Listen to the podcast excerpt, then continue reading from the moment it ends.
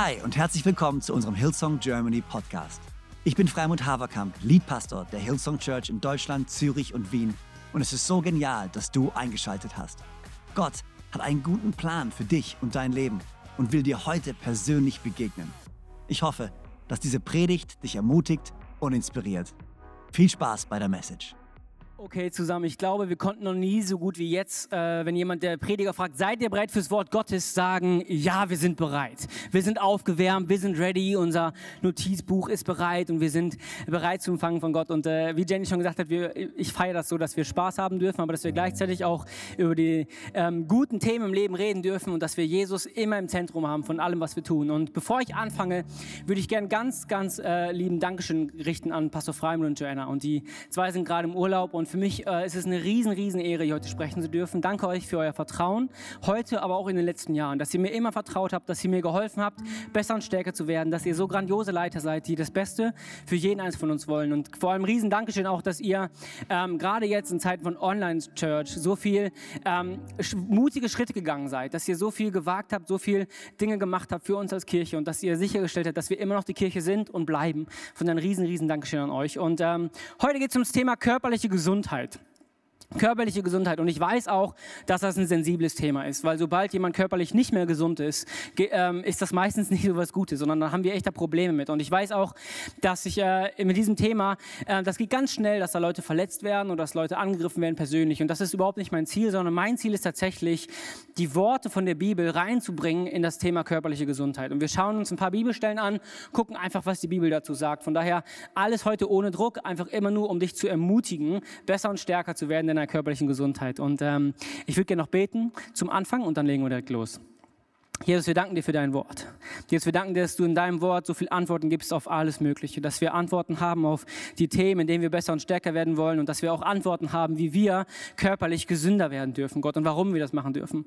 Und wir beten jetzt für die kommenden paar Minuten, Gott, wir beten, dass du mich segnest beim Reden und jeden anderen segnest beim Hören, Gott, dass du uns einfach gemeinsam neue Offenbarungen schenkst, wie du stehst zum Thema körperliche Gesundheit. In deinem Namen. Amen. Ich liebe die Bibel.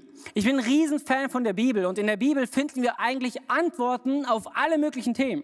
Also in dieser ganzen Besser und Stärker Serie, da geht es ja um so verschiedene Themen und die Bibel gibt uns so viele Antworten auf alles Mögliche. Und als ich angefangen habe, diese Predigt vorzubereiten, Besser und Stärker, war mir so wichtig, ich will nicht rüberkommen wie ein Coach oder wie eine Motivationsrede, will ich dich ermutigen, hey, nimm ab, geh joggen oder was auch immer, sondern ich will einfach nur Jesus reinbringen in das Thema körperliche Gesundheit. Es geht mir darum, Jesus zu bringen in dieses Thema. Und die Bibel ist komplett voll, wenn es darum geht, wie wir mit unserem Körper in Einklang sein dürfen, was das mit unserem Körper bedeutet. Und wir lesen zum Beispiel in der Bibel im ersten Korintherbrief, dass unser Körper der Tempel des Heiligen Geistes ist. Du bist die Kirche. Jesus wohnt in dir und deine, dein, dein Sein, dein Körper ist ein Tempel, ist das Kostbarste. Was sie damals an Gold und Diamanten in den Tempel geschleppt haben, war so, okay, der Wert eines Tempels war enorm hoch für Leute damals. Und dann spricht Paulus genau in die Situation rein, wo jeder den Wert eines Tempels vor Augen hat, wo die jahrelang bauen. So wie der Kölner Dom, jahrelang wertvoll für die Stadt. Genau das spricht Paulus aus über jeden Einzelnen von, ey, dein Körper ist der Tempel. Das heißt, unsere Körper sind erstmal wertvoll. Wir sind wertvolle Körper. Und Sven hat am Samstagmorgen beim Insta-Gebet auch über körperlich, über diese Bibelstelle gesprochen und er hat den Besuch hergestellt, dass so Gott hat uns dieses Wertvolle anvertraut. Und jetzt die Frage, was wir mit diesem Wertvollen tun. Er hat das verglichen mit den Talenten. Wie gehen wir mit den Talenten um? Vergraben wir uns oder holen wir das Beste raus aus dem, was Gott uns anvertraut hat? Wissen wir den Wert von unserem Körper, von diesem Tempel? Erste Mose. Ähm, ist noch eine Bibelstelle, grandios, da steht, dass wir als Menschen sehr gut geschaffen worden sind. Also nicht nur gut, wie jetzt die Berge und das Meer, wo auch immer du im Urlaub warst, denk an dieses Szenario, ich war in Köln äh, oder in Holland am Meer und du denkst an all die schönen Sachen, die du siehst und die sind nur gut und du bist sehr gut geschaffen worden. Das heißt, Gott hat dich als sehr, sehr gut gemacht mit all deinen Facetten, mit allen Ebenen und es steht da, dass wir das Ebenbild Gottes sind, ja ein Abbild von ihm. Diese zwei Bedeutungen, Ebenbild und Abbild, haben folgende Bedeutung. Ebenbild heißt einmal, vom Hebräischen her, dass dass in uns etwas Göttliches liegt. Das heißt, wir haben göttliche Kreativität, göttlichen Mut. Wir haben etwas Göttliches in uns und Gott hat sein Wesen in uns hineingehaucht. Den Ruach, den Atem Gottes ist in uns und wir haben dieses Göttliche in uns und wir sind aber auch ein Abbild Gottes. Das Wort Abbild ist das gleiche Bild, was benutzt wird, wie zum Beispiel für eine Statue oder für eine Flagge, wo so ein Wappen drauf ist oder so. Ähm, das heißt, sobald jemand in den Krieg gezogen ist, hat er seine Flagge rausgeholt. Das ist übrigens unser Familienwappen hier. Ähm, und äh, wir haben auch so ein Wappen gehabt. Äh, ich komme aus schottische Ritterfamilie. Das ist so mein Background und äh, ich bin ein schottischer Krieger. Falls ihr es noch nicht gemerkt habt. Ähm, an dieser Stelle. Und das ist so, okay, sobald jemand mit dieser Flagge in den Krieg gezogen ist, wusste jeder gleich, wer da kommt und was Phase ist. Und eine Statue gibt etwas wieder, was war und repräsentiert jemanden und versucht das in dem Abbild von jemandem zu machen. Und genau so sind wir dieses Abbild Gottes. Wir repräsentieren Gott auf dieser Erde. Und zwar nicht nur mit unserem Sein, wie wir so sind, sondern auch, wie wir uns geben und wie wir aussehen. Körperliche Gesundheit finden wir auch bei Jesus in äh, den kompletten Evangelien, die ersten vier Bücher im Neuen Testament, ganz besonders im Lukas-Evangelium, weil Lukas war Arzt und hat deswegen sehr viel geschrieben über die Heilung, die Jesus gemacht hat. Und Lukas hatte super viele Details auch mit drin. Und egal, wo Jesus hingegangen ist, in welche Region auch immer, in welche Stadt auch immer, er hat angefangen, Leute zu heilen. Ihm war diese körperliche Gesundheit enorm wichtig. Das waren messianische Wunderheilungen, nennt man die. Das heißt, die waren letztendlich dafür da, um zu zeigen, dass Jesus wirklich der Messias ist und waren auch dafür da, um Sachen zu erfüllen, die im Alten Testament vorausgesagt wurden. Aber trotzdem hat Jesus ständig Leute geheilt. Die ganze Zeit, egal wo. Und wir haben ja nicht mal alles berichtet. Aber Leute sind in die Stadt gepilgert, wo Jesus war und kamen zusammen. Die äh, Matthäus 14, da wo die Speisung der 5000 Männer ist, Speisung der 20.000 Menschen, das ist entstanden, weil Leute gekommen sind, immer da, wo Jesus war, ihre Kranken gebracht haben, ihre Verletzten gebracht haben, um Heilung von Jesus zu bekommen. Und er hat sie ihnen gegeben. Wir lesen auch zum Beispiel, wie es steht in der Bibel, dass wir eines Tages, wenn wir in den Himmel kommen, wenn wir einen neuen Körper bekommen, einen Körper, der keinen Schmerz mehr hat, der keine Krankheit mehr hat, der kein Leiden mehr hat. Und daran sehen wir, für was wir geschaffen worden sind. Wir sind geschaffen worden zur Gesundheit. Wir sind geschaffen worden, um körperliche Gesundheit zu empfangen, zu genießen. Und das sind so alles Themen, die wir in der Bibel finden. Aber ich würde gerne über keins dieser Themen spezifisch predigen heute sondern mal was ganz Neues reinbringen zum Thema körperliche Gesundheit. Und vielleicht denkst du, wie kommt diese Kurve, aber ich hoffe, es macht irgendwie Sinn.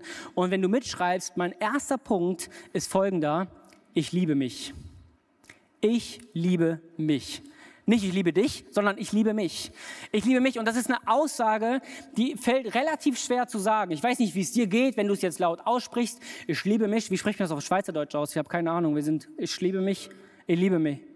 Irgendwie so. Ich übe gerade Schweizerdeutsch, deswegen ähm, für meine Schweizer Freunde Hauptschweiz. Ähm, ah, ich liebe mich. Ähm, ist so, okay, das ist eine Aussage, das musst du mal aussprechen laut. Mach's ruhig jetzt da, wo du bist, auf drei. Okay, wir machen alle zusammen, ich liebe mich. Ähm, eins, zwei, drei. Ich liebe mich. Sehr gut. Nochmal, eins, zwei, drei. Ich liebe mich. Das ist eine Aussage, da fühlen wir uns ein bisschen komisch mit dabei, ähm, weil wir als Christen, weil wir als Menschen oft dazu geprägt sind, zuerst an den anderen zu denken. Und das ist auch gut. Und wir sind stark geprägt, für die anderen zu leben, für unsere Berufung ist für andere, unser Job ist auch für andere, wir leben oft in so einem Miteinander. Aber ähm, im Markus-Evangelium da wird Jesus gefragt, was eigentlich das wichtigste Gebot von allen ist. Und ich will uns das ganz kurz vorlesen. Das ist das sogenannte äh, Doppelprinzip der Liebe. Und zwar steht da folgendes Doppelgebot. Welches ist das wichtigste Gebot von allen, wird Jesus gefragt. Jesus antwortete, das wichtigste Gebot ist, höre Israel, der Herr, unser Gott, ist der alleinige Herr. Du sollst den Herrn, dein Gott, lieben von ganzem Herzen, mit ganzer Hingabe, mit deinem ganzen Verstand und mit all deiner Kraft. An zweiter Stelle steht das Gebot, liebe deinen Mitmenschen wie dich selbst. Kein Gebot ist wichtiger als diese beiden.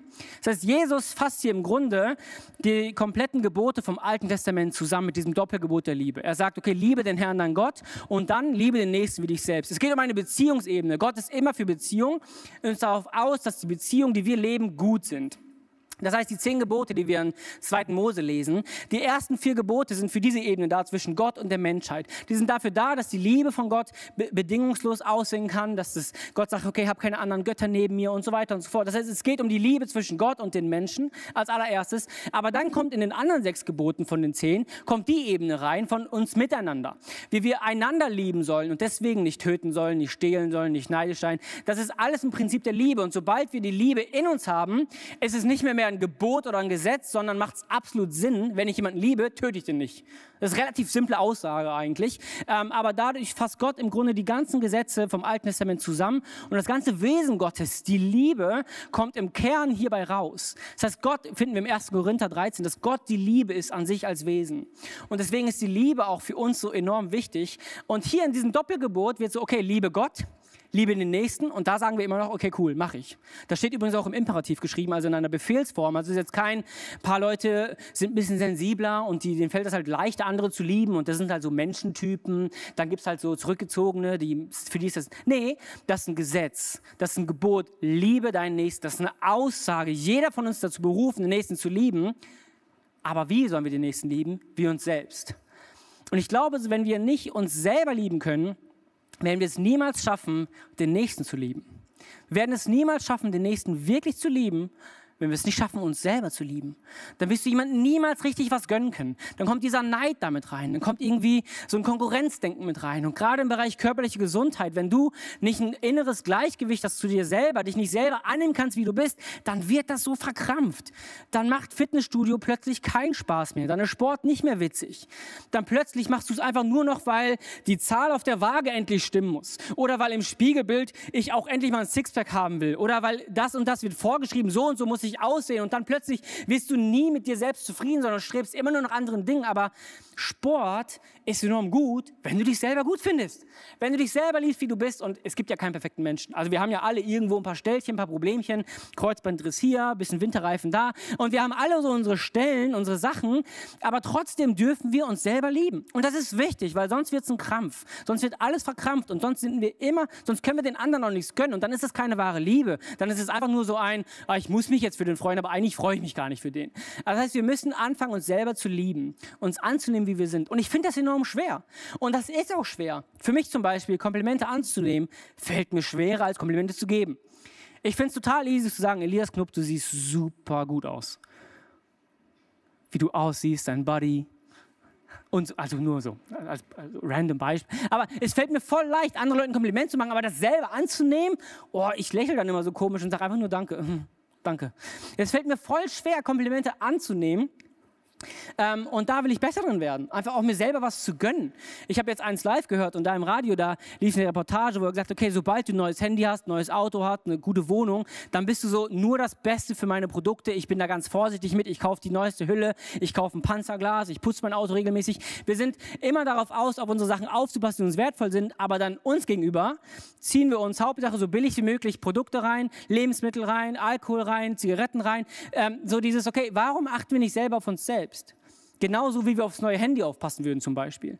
Und ich, ich bin hier mit meinem allerersten Punkt einfach zu sagen, lerne über dein Leben auszusprechen, dass du dich liebst. Ich liebe mich. Das ist eine ganz, ganz wichtige Aussage, wenn wir zum Thema körperliche Gesundheit kommen. Und was Liebe ausmacht, ist, ähm, Liebe verändert mich. Das heißt, mein zweiter Punkt ist, ich verändere mich. Erster Punkt war, ich liebe mich. Zweiter Punkt kommt, ich verändere mich. Liebe führt zu einer Veränderung. Ich meine, wir alle sind andere Menschen, wenn wir verliebt sind oder Hunger haben. Und wenn wir verliebt sind, dann machen wir die krassesten Sachen. Also als ich äh, angefangen habe, Jenny zu daten, sie war 17, ich 19, da bin ich zu ihr mit einer Mitfahrgelegenheit gefahren, zu ihrer Taufe, sie hat sich taufen lassen und danach war noch eine Afterparty und alles Mögliche. Und meine Mitfahrgelegenheit musste schon eher los, ist gefahren. Ich bin einfach da geblieben, ähm, weil die Liebe so groß war, gesagt, ich, ich finde schon irgendeine Lösung. Ähm, die Lösung war, dass ich dann nachts um halb eins oder zwei oder wann auch immer ähm, 25 Kilometer laufen musste. Und ich komme vom Land, ich komme vom Dorf, da fahren halt keine Busse und so. Das heißt, du musstest halt einfach laufen. Und ich bin die ganze Nacht diese 25 Kilometer gelaufen durch dunkle Felder und Wiesen, aber du machst es halt aus einer Liebe. Und ich wünsche mir, dass wir uns selber lieben und auch dann selber bereit sind, solche Wege für uns selber zu gehen. Und um dich selber zu verändern, um selber besser und stärker zu werden für dich, um das Beste aus dir rauszuholen, weil du es dir selber wert bist, brauchst zwei Dinge. Und das ist Gnade und Disziplin. Um das Beste aus dir rauszuholen, musst du eine Offenbarung haben über Gottes Gnade und Verständnis haben von, sein, von deiner Disziplin, die du bringen darfst. Und zum Thema Disziplin habe ich jemand ganz Inspirierendes kennengelernt in Köln, guter Freund von mir. Und ähm, ich habe ihm ein paar Fragen gestellt zum Thema Disziplin. Und ich würde sagen, lass uns mal alle gemeinsam schauen, was er dazu sagt.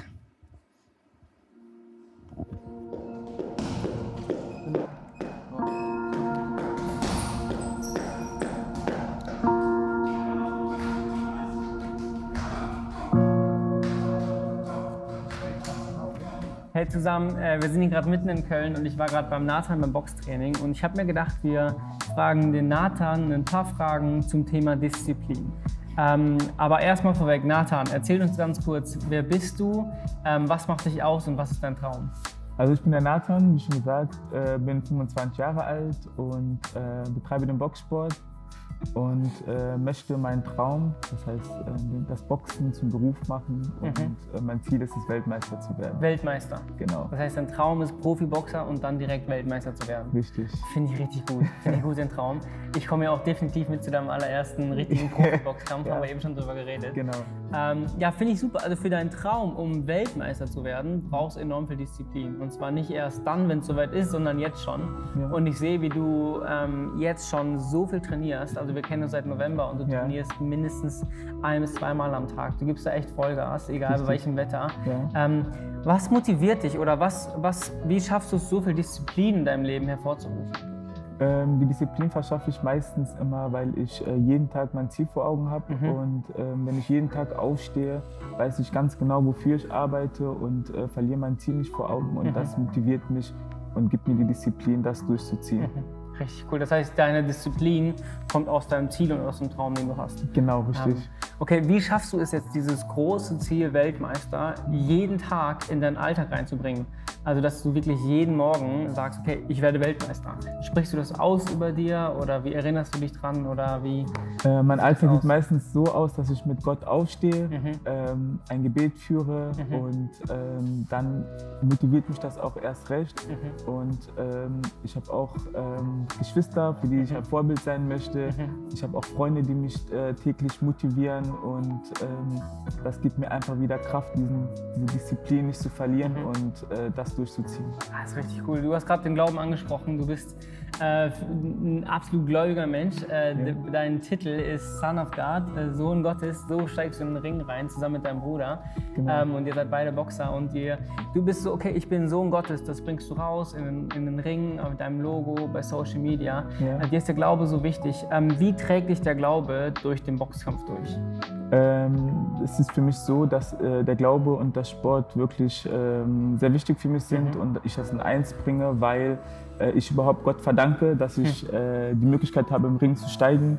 Und äh, meine ganze Karriere verdanke ich dem Herrn hm. und möchte auch zeigen, dass ich mit Gott ähm, an die Weltspitze mhm. gelangen kann. Ja, jetzt sind wir schon beim Thema Rückschläge, wortwörtlich. Ja. Zu meinem Boxkampf, kleiner Witz an dieser Stelle. ähm, ähm, okay, wie du mit Rückschlägen umgehst und den Glauben, das finde ich ganz spannend, weil als ja. wir uns im November kennengelernt hatten, da war deine ganze Hand vernarbt und du hast noch einen Verband getragen und konntest gar nicht mehr boxen. Richtig. Ähm, und jetzt sind wir im August und du stehst kurz vor deinem ersten wieder richtigen Boxkampf. Ja. Hast dich da aus dieser ja, aus dieser Prognose der Ärzte rausgekämpft, die gesagt haben, es wird nicht mehr funktionieren, du wirst ja. nicht mehr Boxen kennen. Mhm. Wie hat dich der Glaube so an diesen ganz tiefen Momenten durchgetragen? Ähm, und zwar ähm, habe ich viel gebetet zu der. Zeit und äh, habe den Herrn einfach gefragt, wie sieht's aus? Wie sieht's für mich jetzt aus? Soll ich weiter boxen? Soll ich nicht weiter boxen? Mhm. Und ähm, er hat mir tatsächlich eine neue Tür geöffnet und cool. äh, hat mir sozusagen jetzt die Profikarriere angeboten und mhm. die habe ich natürlich angenommen und vertraue absolut auf ihn und wow. es läuft besser als gedacht. Das heißt, äh, das, was aussah wie ein Rückschritt, sind jetzt eigentlich zwei, drei Schritte nach vorne. Richtig. Und die Ärzte haben gesagt, du kannst nicht mehr boxen, aber jetzt wirst du Profiboxer. So sieht's aus. Ja. Wie cool ist das denn? Das ist eine coole Geschichte. Mich würde noch eine Sache interessieren, und zwar ja. habe ich eine Bibelstelle aus 1. Korinther 9. Die würde ich gerne uns allen mal vorlesen. Mhm. Dann würde mich interessieren, was du aus Perspektive eines Boxers ja. ähm, uns sagen kannst zum Thema Disziplin zu dieser Bibelstelle. Und mhm. zwar steht hier in 1. Korinther 9, Vers 25. Jeder, der an einem Wettkampf teilnehmen will, unterwirft sich einer strengen Disziplin. Die Athleten tun es für einen Siegeskranz, der bald wieder verwelkt. Unser Siegeskranz hingegen ist unvergänglich. Für mich gibt es daher nur eins. Ich laufe wie ein Läufer, der das Ziel nicht aus den Augen verliert, und ich kämpfe wie ein Boxer, dessen Schläge nicht ins Leere gehen. Ich führe einen harten Kampf gegen mich selbst, als wäre mein Körper ein Sklave, dem ich meinen Willen aufzwinge. Denn ich möchte nicht anderen predigen und dann als einer dastehen, der sich selbst nicht an das hält, was er sagt. Was fällt dir spontan dazu ein? Ähm, spontan, was mir einfällt, ist einfach, dass man sieht oder beziehungsweise was mir auffällt, ist einfach, dass nicht nur der Boxsport mhm. äh, Disziplin verlangt, sondern auch im allgemeinen Leben. Und ähm, ohne Disziplin ähm, wird man nicht viel erreichen oder seine Ziele nicht erreichen können. Und ähm, deshalb sollte man seine Disziplin wirklich strikt Prioritäten setzen. Ah, ist richtig gut. Ey, danke dir für deine Zeit. Sehr gerne. Und wir wünschen dir Gottes Segen und alles Gute für den Dankeschön. Wettkampf im September. Ich freue mich schon tierisch drauf zu sehen und bin voll gespannt. Vielen Dank. Danke dir nochmal, Nathan. Äh, du bist echt so ein Riesenvorbild für mich und für viele. Und ich glaube wirklich, dass das Beste für dich noch kommt, mein Lieber. Du wirst ähm, so den Namen von Jesus reinbringen durch das, was du machst. Und du bist ein Riesenvorbild für so viele, für deinen Bruder, für mich, für so viele. Von daher, ähm, Gottes Segen dir, mein Freund. Und ähm, was, wir, was Nathan gesagt hat, fand ich ganz spannend. So, ohne Disziplin wird es keine Veränderung geben. Oft sind wir in so einem passiven Wartezustand und sagen, okay, ich warte jetzt auf die Veränderung. Ich warte jetzt, bis Gott endlich dieses Wunder tut. Und ich will frei werden von dem Problem, ich will hier die Kilos verlieren, ich will da, was auch immer du hast. Oft sind wir dann so, okay, so passives Warten und warten einfach auf seine Gnade. Und manchmal klappt das auch. Manchmal ist dann auch Gott so mit seiner Gnade und schenkt Befreiung von bestimmten Dingen. Aber oft ist Gnade und Disziplin, ist diese Reise, die das Leben mit Jesus beschreibt. Und diese Reise mit Jesus sind immer, wir sind auf der Wanderung. Schritt für Schritt nähern wir uns Jesus, werden immer mehr wie er. Und Schritt für Schritt ist geknickt von seine Gnade, meine Disziplin. Seine Gnade, meine Disziplin. Das fängt an mit unserer Rettung. Seine Gnade geht den ersten Schritt. Und danach dürfen wir mit unserer Kraft, mit unserer Energie sagen, okay Gott, ich will mit dir leben. Seine Kirche zu bauen ist auf dem Fundament seiner Gnade und seine Gnade wird immer vorausgehen bei allem, was wir machen, aber wir dürfen unsere Disziplin hinzufügen und dürfen den nächsten Schritt gehen. Und Gnade und Disziplin gehört absolut zusammen und in Josua 3 ähm, ist eine super Bibelstelle, 3, Vers 14. Da lesen wir über Josua, der hat, ähm, nachdem Mose das Volk Israel, zwei Millionen Menschen aus Ägypten herausgeführt hat, durch das Tote Meer hinein in die Wüste, ähm, hat Josua den Staffelstab übernommen und führt jetzt diese 2000 Leute an. Ähm, und Gott spricht zu ihm, okay, Josua, jetzt ist an der Zeit, dass du leitest und dass du den Schritt gehst und dass du den Schritt reingehst in das Land, was ich euch versprochen habe, Volk Israel. Und ähm, darüber, um in dieses Land zu kommen, mussten sie durch den Jordan durch. durch den, das ist so ein großer großer Fluss und da mussten sie durchmarschieren. Und Gott sagt dann Folgendes zu Josua, das finde ich ganz spannend. Und es geschah, als das Volk aus seinen Zelten aufbrach, um den Jordan zu ziehen, wobei die Priester, die die Bundeslage trugen, vor dem Volk herzogen. Oh, warte mal, ich hab, das ist falsch. Also, Gott hat versprochen, Josua, bevor du in das Land Israel eintreten wirst, wird sich das Wasser vor dir spalten. Das heißt, der Jordan wird sich trennen und ihr werdet da durchmarschieren. Enorm wichtig für Josua ähm, aus zwei verschiedenen Sachen. Erstens, als sie in die Wüste hineingegangen sind, hat sie das Meer getrennt und genauso wie Gott mit Mose war und das Volk Israel geleitet hat in dieses neue Kapitel, genau genauso ist Gott auch mit Josua und leitet und führt ihn in das neue Kapitel, was vor ihm steht. Das heißt, seine Gnade geht voraus. Und es ist wichtig für Josua, ähm, weil er einfach weiß, Gott ist bei mir genauso, wie er bei Mose war. Und Gott tut große Wunder und seine Gnade ist der erste Schritt, den wir gehen in das verheißene Land. Aus seiner Gnade heraus gehen wir in das verheißene Land hinein. Und genauso wie wir in die Wüste reingegangen sind, gehen wir auch wieder raus mit seiner Gnade. Und ähm, dann lesen wir die Stelle, die ich gerade schon angefangen habe. Ich fange mal von vorne an. Josua 3, Vers 14. Und es geschah, als das Volk aus seinen Zelten aufbrach, um über den Jordan zu ziehen, wobei die Priester, die die Bundeslage trugen, vor dem Volk herbeizogen. Die Bundeslage repräsentiert die Gegenwart Gottes und damit auch die Gnade von dem Volk. Das heißt, die Gnade zog voraus. Und als die Träger der Lade an den Jordan kamen und die Füße der Priester, die die Lade trugen, in das Wasser am Ufer tauchten, der Jordan aber führte in der ganzen Erntezeit Hochwasser, da blieb das von oben herabfließende Wasser stehen und es richtete sich auf wie ein Damm. Die Gnade von Gott geht voran, aber wisst ihr, was trotzdem passiert? Die Füße werden nass. Die Füße werden nass und es braucht den ersten Schritt des Glaubens zu sagen, okay, die Gnade ist da, ich weiß es und trotzdem gehen die und das Wasser ist da und sie gehen, die Füße werden nass und dann erst bleibt das Wasser stehen. Das heißt, oft braucht diesen Schritt der Disziplin, wo du mal einfach losgehst und sagst, okay, dann werden jetzt halt meine Füße nass. Petrus, Matthäus 14, als er aus dem Boot heraussteigt, er sieht Jesus, seine Gnade geht voraus, er sieht Jesus auf dem Wasser und Jesus spricht die Einladung aus, komm zu mir. Petrus geht, was passiert? seine Füße werden nass. Um Wunder zu erleben, um Befreiung zu sehen, musst du manchmal Schritte gehen, wo deine Füße auch mal nass werden. Das gehört dazu. Wenn du aufhören willst mit Rauchen, super Sache. Um ein Beispiel zu nennen. Aber dann ist es Gnade und seine Disziplin. Seine Gnade ist da, geht vorweg. Deine Disziplin, schmeiß die Zigaretten halt einfach weg und fang an. Und es ist Gnade und. Und ich durfte das so lernen mit meinem Knie, Kreuzbandriss. Ich hatte eine OP und es lief irgendwie nicht so gut und ich konnte keinen Sport machen, hatte immer ein dickes Knie und Schmerzen. Und ich habe so viel gebetet von Gott für, ey, schick mir Heilung für mein Knie. Leute haben gebetet, alle Leute haben gebetet, weil ich habe damals Jugendarbeit gemacht, ich habe 14 Jahre Jugendarbeit gemacht und das dein Job ist eigentlich Fußball spielen, Fahrrad fahren und Skateboarden. Das ist die Jobbeschreibung. Ähm, und das war so, okay, meine Jobbeschreibung und ich habe ein kaputtes Knie. Alle haben angefangen zu beten und es ist nichts passiert. Und dann bin ich ins Fitnessstudio gegangen und habe angefangen, die Muskeln um mein Knie herum zu trainieren. Und während ich das gemacht habe, war es so, okay, Gott will mich stärken, Gott will meine Disziplin fördern und nicht einfach mit dem Fingerschnitt mein Knie wegnehmen. Er könnte es tun, aber das wäre nicht das Beste für mich. Manchmal ist es seine Gnade, meine Disziplin. Und das erinnert mich immer wieder daran, es ist beides, seine Gnade, meine Disziplin. Aber seine Gnade geht vor, geht mit und folgt dir nach, egal wo du hingehst. Ähm, das heißt, aus seiner Liebe heraus und dadurch, dass du dich selber liebst, wünsche ich dir die größte Veränderung für dich und dein Leben. Mein dritter Punkt ist folgender. PS, ich liebe mich. Ich würde gerne nochmal dieses Ich liebe mich reinnehmen, einfach weil es so wichtig ist und weil diese Predigt aufgebaut ist wie so ein Burger, passend zum Thema Fitness. Oben kommt Ich liebe mich, dann kommt mittendrin alles Mögliche mit Gnade, Disziplin, Veränderung und so. Und dann kommt nochmal ein Brot, nochmal richtig Fundament mit PS, ich liebe mich. Gott stellt sich Mose folgendermaßen vor in 2. Mose. Aus dem brennenden Busch kommt diese laute Stimme und Mose fragt Gott, Gott, wer bist denn du? Wie soll ich dich nennen? Und Gott sagt, ich bin der ich bin. Das ist die Aussage, wie Gott sich vorstellt. Ich bin der, der ich bin. Und seine Aussage, ich bin der ich bin, lädt dich dazu ein, zu sein, wer du bist.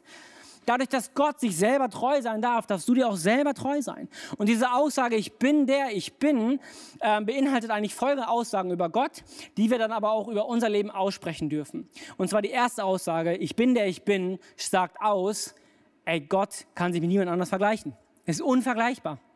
Er kann sich nur mit sich selber vergleichen. Und genauso ist es auch für dich. Du kannst dich mit niemand anderem vergleichen. Das ist ungesund. Vergleich dich mit dir selber, mit deinen Ergebnissen, Erfolgen, deiner Vergangenheit, deiner Zukunft. Fang an, dich mit dir selber zu vergleichen. Ich bin der ich bin, sagt Gott über sich selber aus, weil es keinen gibt, der vergleichbar ist mit ihm. Und genauso gibt es keinen auf dieser ganzen Welt, der vergleichbar ist mit dir. Du hast individuelle Begabung bekommen. Du hast individuelle Kraft und Stärke für Situationen bekommen. Und du darfst dich nicht anfangen zu vergleichen. Der Tod allen Glücks ist der Vergleich. Sobald du dich vergleichst, hast du verloren. Fang an, dich mit dir selber zu vergleichen. Ich bin der ich bin, ist eine unvergleichbare Aussage, die du über dein Leben aussprechen darfst. Ich bin der ich bin, ist irgendwie auch so eine mysteriöse Aussage. Ist so, ja, okay, und wer ist das jetzt? Also ist so ein bisschen so eine Spannung auch drin und fördert und regt dazu an, auch einfach Gott mehr kennenzulernen. Das heißt, diese Aussage, Gott mehr kennenzulernen, ist so eine Aussage, die Gott über sich ausspricht, von so, ey, ich bin, wer ich bin, lerne mich kennen, dann wirst du schon merken. Das finde ich ist so ein zweiter Satz, der da mitgehen könnte. Und das ist die Aussage und du selber darfst du nicht wissen, okay, ja, es gibt super viele Persönlichkeitstests und es alles Mögliche an ähm, Enneagramm hast du nicht gesehen, da gibt es ja tausende von Sachen und ich habe die fast alle schon gemacht. Die sind auch hilfreich, die sind auch super. Trotzdem entdecke ich immer wieder neue Seiten von mir, neue Dinge in mir selber drin, wo ich denke, okay, wer ist das jetzt und was machst du da? Das bin ja ich. Und es ist so, okay, es gibt in dir selber auch so Sachen und da müssen wir auch cool mit werden, dass wir selber Geheimnis sind. Aber was mich anregt in dieser Aussage, ich bin der ich bin, ähm, mein Lehrer damals im Theologiestudium hat immer gesagt, Gottes Erkenntnis führt immer zu einer Selbsterkenntnis. Und sobald wir anfangen, Gott immer mehr kennenzulernen, fangen wir auch an, uns selber immer besser kennenzulernen. Wenn du wirklich wissen willst, wie du bist und was in dir steckt, fang an, die Bibel zu lesen und fang an, nah an Gott zu sein und dann wirst du dich selber am besten kennenlernen. Das ist besser als jeder Persönlichkeitstest, verspreche ich dir. Ich bin der ich bin, ist die Aussage eines selbstbewussten Leiters. Gott spricht über sich aus, hey, ich bin selbstbewusst, ich bin der ich bin. Und genauso dürfen wir selbstbewusst sein, dürfen es aussprechen und leben. Okay, du hast Talente, du hast Begabung, du darfst selbstbewusst sein. Gott hat dich so gemacht, wie du jetzt bist, damit du jetzt in deinem Wirkungskreis, Jan Kohler freut sich jetzt, in deinem Wirkungskreis einen Unterschied bringen darfst. Du darfst selbstbewusst die Dinge anpacken, die dir anvertraut werden. Und jede Aufgabe ist am Anfang zu groß, aber du darfst selbstbewusst da reingehen. Und Gott spricht über sich aus, ich bin der ich bin, das ist eine selbstbewusste Aussage. Du darfst selbstbewusst sein mit dir selbst. Du kannst mehr, als du glaubst. Sei selbstbewusst, pack die Sachen an. Du hast ein Problem mit irgendwas, pack's an. Du willst abnehmen, pack's an. Du willst zum Zahnarzt, pack's an. Sei selbstbewusst und geh da rein. Selbstbewusst, du kannst das packen. In dir steckt mehr, als du glaubst. Und die letzte Aussage, ich bin der ich bin, sagt eigentlich über Gott aus, dass er sich selber und anderen gegenüber treu ist. Ich bin der ich bin und der ich immer sein werde, ist eine Aussage der Treue. Gottes Wesen ist treu. Und er ist erstens sich selber treu. Und das ist die Einladung an dich, sei dir selber treu. Bleib dir selber treu. Deine Werte, was dich ausmacht, wie du bist, bleib dir treu. Ich glaube, es gibt kein schöneres Kompliment für Gott, als wenn du authentisch und treu bist. Und das ist die Einladung, Gott ausspricht. Aber er spricht auch die Treue aus für alle anderen, für alles, was noch kommt. Ich bin der ich bin und immer sein werde. Gott spricht hier die Treue von ihm aus über alles, was noch kommt. Und seine Treue wird sichtbar in den Dingen, die er getan hat. Seine Treue uns gegenüber seine Liebe uns gegenüber.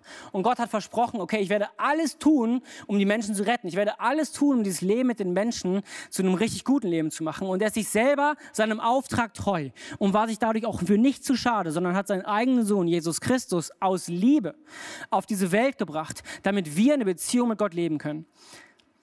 Jesus ist auf diese Welt gekommen für dich, damit du annehmen darfst, wie sehr du von Gott geliebt bist. Und es ist völlig egal, was du in deinem Leben gemacht hast. Völlig egal, was du geschafft hast, was du nicht geschafft hast.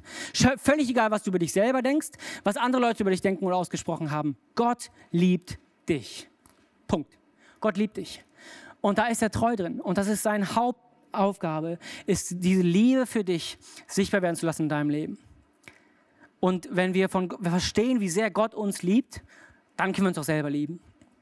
Dann können wir diese Liebe annehmen. Und Jesus liebt dich, Gott liebt dich so sehr, er hat Jesus auf diese Welt geschickt, dass wir nicht länger selber Verantwortung tragen müssen für die Konsequenzen, die wir tun, für die Fehler, die wir machen, sondern dass Jesus am Kreuz gestorben ist für unsere Schuld, für unsere Sünden. Jesus am Kreuz gestorben als ein Beweis der Liebe. Dieser Liebesbeweis von Jesus. Und vielleicht bist du hier und du hast noch kein Leben mit Jesus und du sagst, hey Julian, ich, ich will diese Liebe von Gott annehmen. Vielleicht hast du Liebe in allen möglichen Dingen gesucht, mit Party, Freunden, Drogen, Sex, wo auch immer hast du diese Liebe gesucht, aber merkst, diese wahre, ehrliche Liebe finde ich nur bei Gott. Und wenn du das ausprobieren möchtest, jetzt eine ganz herzliche Einladung. Alles, was es braucht, ist ein kurzes Gebet, wo du sagst, Jesus, ich würde gerne dieses Leben mit dir leben. Das war's. Und du wirst merken, wie dein Leben eine Freiheit kommt, wie in dein Leben eine Tiefe kommt, wie dein Leben eine Liebe kommt, die unbeschreiblich ist. Und wenn du hier bist über den Link ähm, und du dieses Gebet noch nie gesprochen hast, dann wir beten gleich zusammen. Und äh, sei doch gern so mutig und bete mit. Du kannst nichts verlieren, du kannst nur gewinnen. Und du kannst dieses Leben mit Jesus starten und kannst merken, wie dein Leben Identität gewinnt und Liebe Gottes in dein Leben kommt. Und wenn du schon länger mit Gott unterwegs bist, sprich es mit. Diese Liebe Gottes über deinem Leben. Sprich einfach aus, dass Gott dich liebt und dass das wichtiger ist als alles andere. Lass uns gemeinsam beten. Jesus, wir danken dir für deine Liebe. Danke, dass sie bedingungslos ist, dass deine Liebe stark ist und stärker ist als alles, was wir schon getan haben. Danke, dass du uns anschaust mit diesen Augen der Leidenschaft und der Liebe. Jesus, wir danken dir, dass du alles für uns getan hast, tust und tun wirst. Danke, dass du für jeden eins von uns am Kreuz gestorben bist, Jesus. Und wir beten jetzt in diesem Moment für alle, die sich jetzt zum ersten Mal für dich entscheiden, Gott, dass du in ihr Herz kommst dass du in ihr Herz kommst und ihnen schenkst diese Liebe von dir, diese Offenbarung von dir, Gott. Dass sie die inneren Augen sich öffnen über deine Güte und Gnade, Gott. Und Jesus, ich bete für jeden von uns, der schon länger mit dir unterwegs ist, Jesus. Jesus, ich bete, dass wir immer mehr verstehen, wie sehr du uns liebst und dass wir uns selber lieben dürfen, weil du uns zuerst geliebt hast. In deinem Namen. Amen. So genial, dass du dabei warst. Ich hoffe, du gehst gestärkt und voller Glauben in deine Woche. Wenn dir dieser Podcast gefällt, dann abonniere doch diesen Kanal, um keine Message zu verpassen. Und schau auch mal auf unserer Webseite hillsong.de vorbei. Dort findest du alle Infos zu unseren Gottesdiensten und so viel mehr. Natürlich findest du uns auch auf YouTube und Instagram. Hey, hab eine gute Woche, Gottes Segen, bis bald.